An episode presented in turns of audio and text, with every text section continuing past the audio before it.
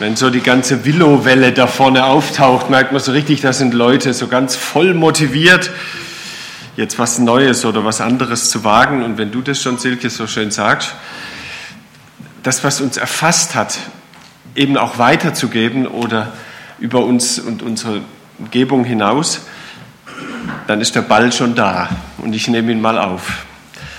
Es gibt so einen schillernden Begriff, der heißt Mission. Und ich habe mir einiges an Gedanken gemacht und ein paar Dinge dazu überlegt und möchte so immer wieder, wenn ich da bin, so ein paar Dinge aufgreifen. Was ist denn das eigentlich Mission? So ein schillernder Begriff und ich habe eine vielleicht ein bisschen lyrische Umschreibung verwendet, um es auszudrücken und als Überschrift die Welt umarmen gewählt. Ich glaube, dass das ziemlich treffend ist, das, was Mission eigentlich meint. Mission heißt, die Welt wird umarmt. Von wem oder wie oder was auch immer, das gucken wir uns mal an. Ein schillernder Begriff, Mission. Und die Frage ist, wo beginnt denn das eigentlich? Tropenhelm und Stechfliegen, wilde Eingeborene, Kannibalen am besten, so oder ähnlich hält sich bis heute hartnäckig ein Bild in den Köpfen von Menschen, wenn das Stichwort christliche Mission fällt. Aber wann und wo fängt Mission denn an? Etwa im Dschungel? Ich glaube weniger, denn weder in der Bibel wird irgendwo selbiger als Zielpunkt erwähnt. In Apostelgeschichte 1, Vers 8 sagt Jesus zu seinen Jüngern, geht hin nach Jerusalem, Judäa, Samaria und bis ans Ende der Erde. Und das waren durchaus zivilisierte Gebiete ohne Kannibalen. Dann aber müsste doch zumindest in der Gemeinde der Anfangspunkt zu finden sein. Da müsste doch Mission beginnen. Leidenschaftliche und überzeugte Christen mit großem Glauben und weitem Herz für Menschen, gepaart mit Abenteuerlust und Sprachbegabung. So müssten die wohl sein, die Ausnahmetalente von Gottes Bodenpersonal, die dann von dieser ihrer Gemeinde in Zusammenarbeit mit einer Missionsgesellschaft ausgesandt werden als Missionare. So oder ähnlich tatsächlich hat sich ein Missionsverständnis über Jahrhunderte hinweg, etwa seit dem 16. Jahrhundert, die Kirche ist also von Gott in diese Welt hineingesandt, fest etabliert und gehalten. Also eine Art Weg von Kirche zu Kirche. Das meint Mission. Auch wenn dies zu einer großen und durchaus fruchtbaren Missionsbewegung, vor allem motiviert durch den frühen Pietismus des 17. Jahrhunderts, geführt hat.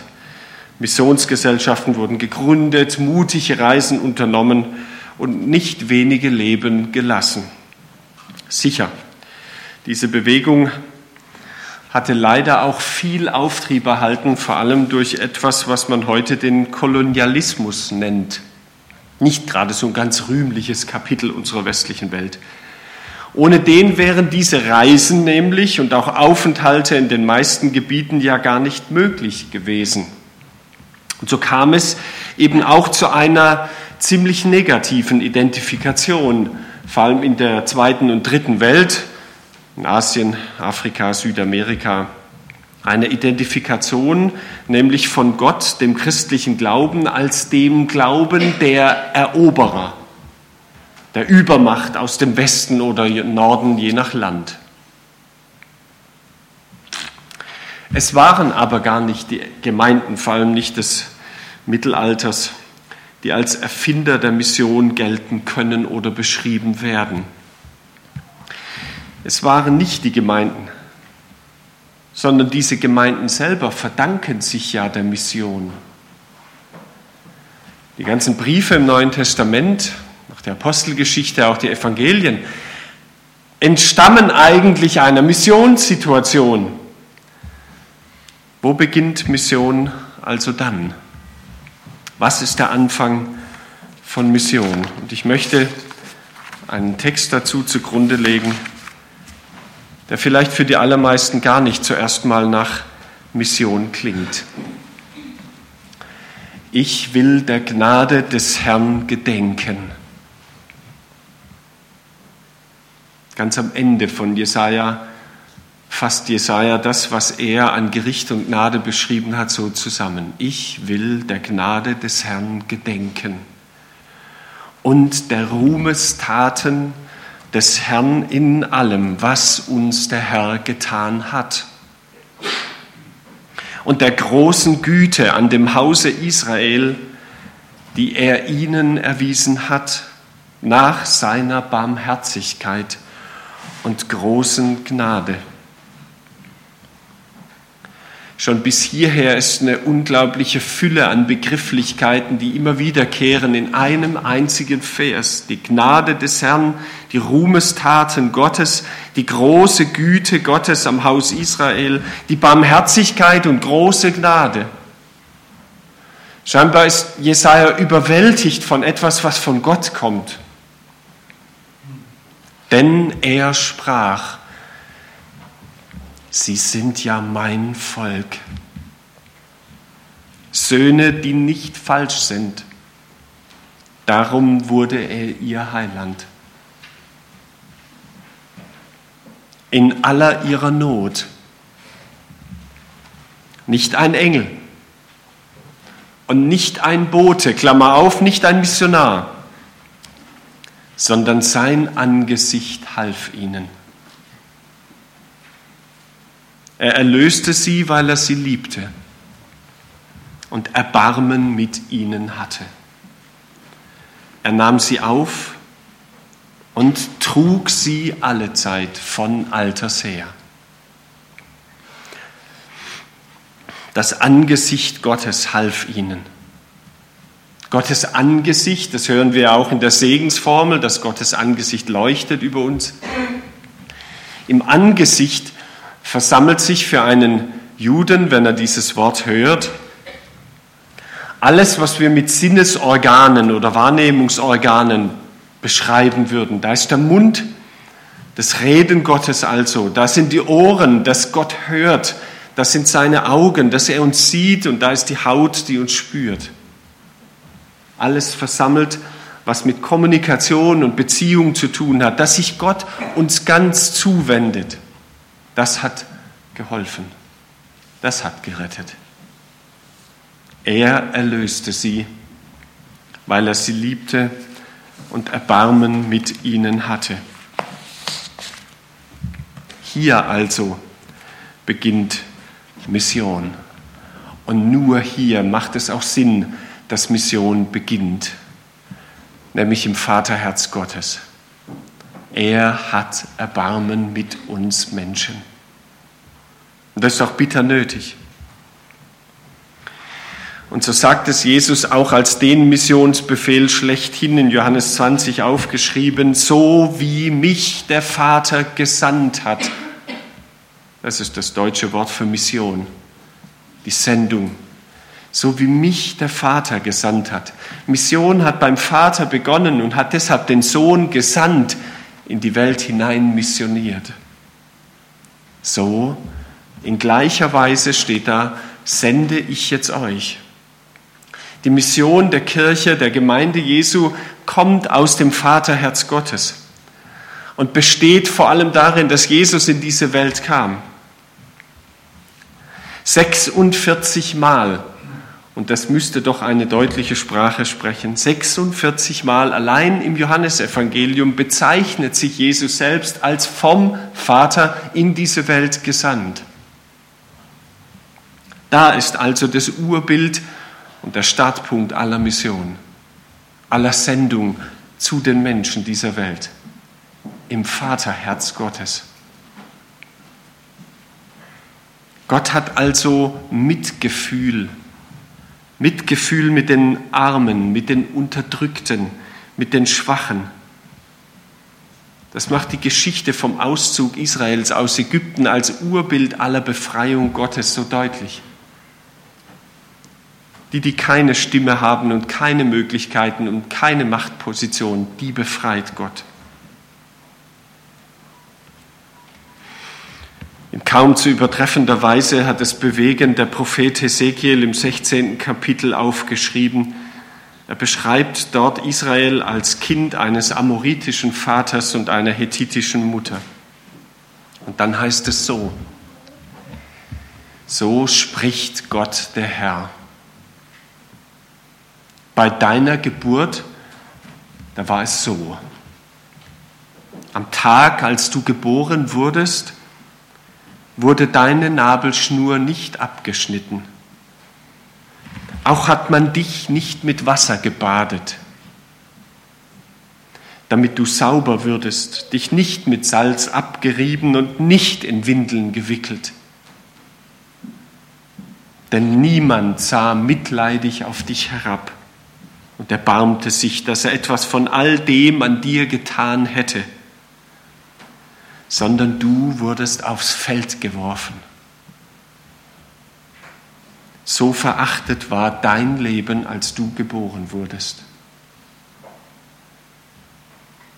Ich aber ging an dir vorüber und sah dich in deinem Blut da liegen. Und ich sprach du zu dir, als du so in deinem Blut dalagst.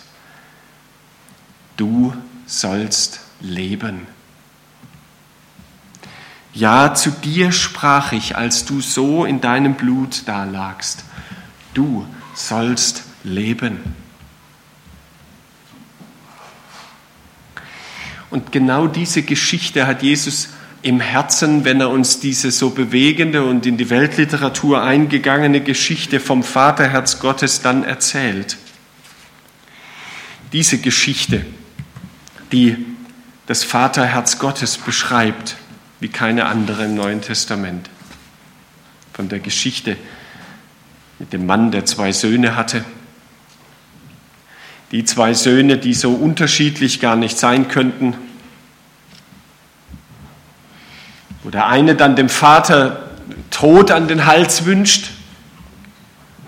Was anderes heißt es, wenn ich sage, bezahl mir mein Erbe aus. Ich kann es nicht abwarten, Vater, bis du endlich die Kurve kratzt und den Weg frei machst für mich. Und dann geht und sein Leben in zwielichtigen Umständen lebt und dann schließlich doch reumütig zum Vater zurückkehrt. Und dann auch die Geschichte von dem älteren Bruder, der die ganze Zeit im Haus des Vaters gelebt hat und alles hatte und dafür nicht dankbar war. Die Geschichte heißt meistens die Geschichte vom verlorenen Sohn.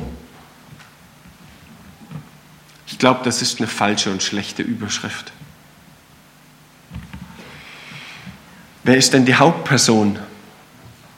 Ist das tatsächlich der lumpige Sohn am Anfang? Den ersten Teil der Geschichte weithin einnimmt? Oder ist es gar der ältere, der heimgebliebene Bruder, der ja als Sinnbild für den Pharisäer, der die Frage, die die Geschichte ausgelöst hat, gestellt hat, gelten kann? Ich glaube, die Hauptperson ist und bleibt in dieser Geschichte doch der Vater. Es ist die Geschichte vom Vaterherz Gottes, das nichts sehnlicher als die Rückkehr des Sohnes herbeisehend und Tag für Tag vor der Haustür wartet. Und dann, als der Sohn kommt, keine Schelte, nur Freude. Nur Freude, dass der Sohn da ist. Ein rauschendes Fest aus dem Herzen des Vaters heraus wird uns beschrieben. Das und nur das ist der Ursprung der Mission. Die Sehnsucht Gottes, die Sehnsucht Gottes nach uns Menschen sein Mitleid, sein Erbarmen mit beiden, dem Daheimgebliebenen wie dem etwas Missratenen. Jegliche, jegliche Überlegenheit, die manchmal leider Mission begleitet hat und manchmal noch begleitet. Jegliche Überlegenheit als Wissende aufzutreten oder gar richtig Glaubende, also eine Art missionarischer Hochmut, ist völlig fehl am Platz. Oder wie es einer der größten Missionstheologen des 20. Jahrhunderts, David Bosch, formuliert hat, was ist denn das ein Missionar? Wir sind einfach Bettler, die anderen Bettlern sagen, wo es Brot gibt. Wir sind Bettler, die anderen Bettlern sagen, wo es Brot gibt. Wie mich der Vater gesandt hat, so sende ich euch. Wie hat er denn das gemacht? Gucken wir uns einen kleinen Film an.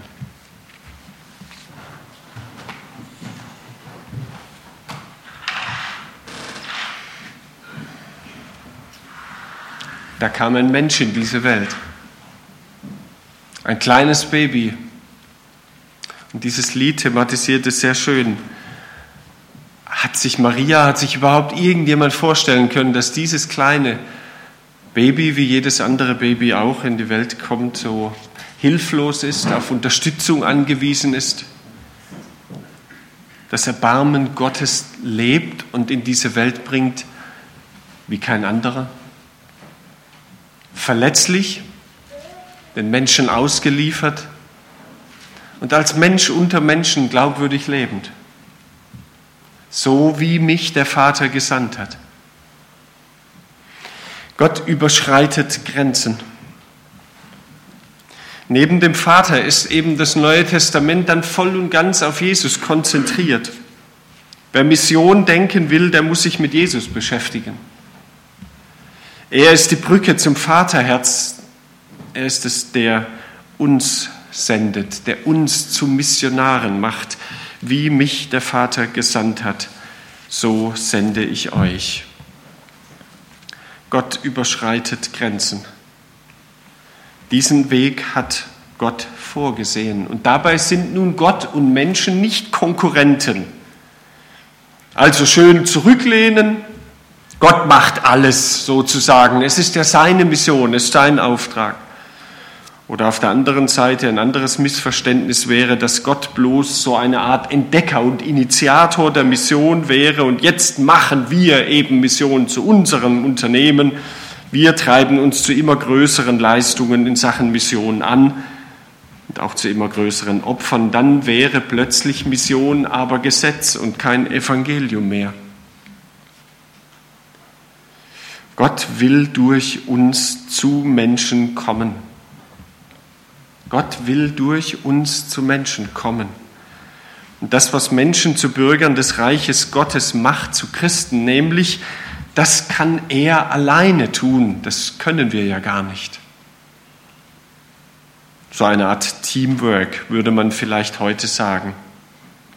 Und gerade deshalb geht dieser Satz in Johannes 20, so wie mich der Vater gesandt hat, so sende ich euch dann auch weiter. Dann hauchte er sie an und sprach, nehmt hin den Heiligen Geist. Gerade weil wir glauben, dass alles von Gott kommt, sollen wir uns rückhaltlos seiner Mission verschreiben. Die Gegenwart des Geistes ist die Gegenwart Jesu.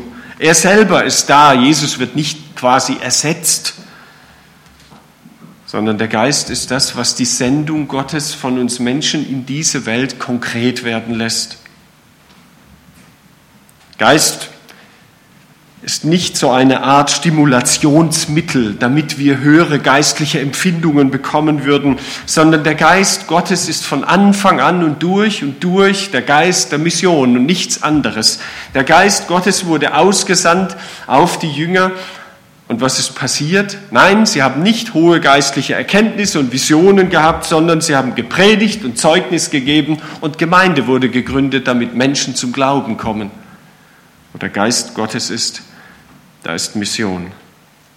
Da ist Zeugnis von Jesus und vor allem Mut für diesen Glauben an Gott auch hinzustehen. Die, die sich vorher verschanzt haben hinter verschlossenen Türen, die, die noch während dem Prozess gegen Jesus ihn verleugnet haben, stehen plötzlich mitten in Jerusalem mutig vor tausenden Menschen und bekennen ihn öffentlich als den Kyrios Gottes, als den Weltherrscher. Mission, grenzüberschreitende Mission ist das, wozu der Geist Gottes uns treibt, über sprachliche, über kulturelle Grenzen, auch über religiöse Vorstellungsgrenzen hinweg. Deshalb gibt uns Gott seinen Geist, dass wir Mut haben, dieser Mission Gottes dann auch tatsächlich zu folgen. Und was ist das Ziel der Mission? Wohin führt das Ganze hoffentlich am Ende? Ganz einfach. Wir beten es im Vater unser immer und immer wieder. Dein Wille geschehe. Wie im Himmel jetzt schon, so auch auf der Erde. Das Ziel der Mission ist, dass Gottes Wille auf der Erde Gestalt gewinnt. In allem. Deshalb dürfen wir tatsächlich mit missionarischem Denken und mit missionarischem Herzen an der Veränderung der Welt teilhaben, nicht mehr und nicht weniger. Und die Bausteine, die Gott uns dafür geschenkt hat, sind die drei großen Glaube, Liebe und Hoffnung. Die sollen in dieser Welt Gestalt gewinnen dass Menschen wieder zum Vertrauen auf Gott zurückfinden, dass seine Liebe erfahrbar wird und dass Menschen, die aussichtslos und perspektivlos und, wie hast du von diesem Mann im Krankenhaus gesagt, ohne Anker sind, Hoffnung finden für ihr Leben. Und deshalb, weil das Vaterherz Gottes der Start aller Mission ist, sollen wir von nichts anderem als von diesem Erbarmen Gottes und von diesem Vaterherz Gottes bewegt, so wie es Jesaja formuliert hat, der einfach sagt, ich gedachte, ich gedachte der Gnade des Herrn. Mit jedem Gedanken an Gott kann eigentlich nichts anderes dabei herauskommen als dieses eine, dass wir immer neu aufbrechen miteinander zu den Menschen hin. Denn entweder ist die Kirche ihrem Wesen nach missionarisch oder sie ist eben nicht mehr Kirche oder Gemeinde Jesu Christi. In diesem Sinn Seid fröhlich Missionare. Lasst uns beten. Wenn es möglich ist, kann dazu aufstehen.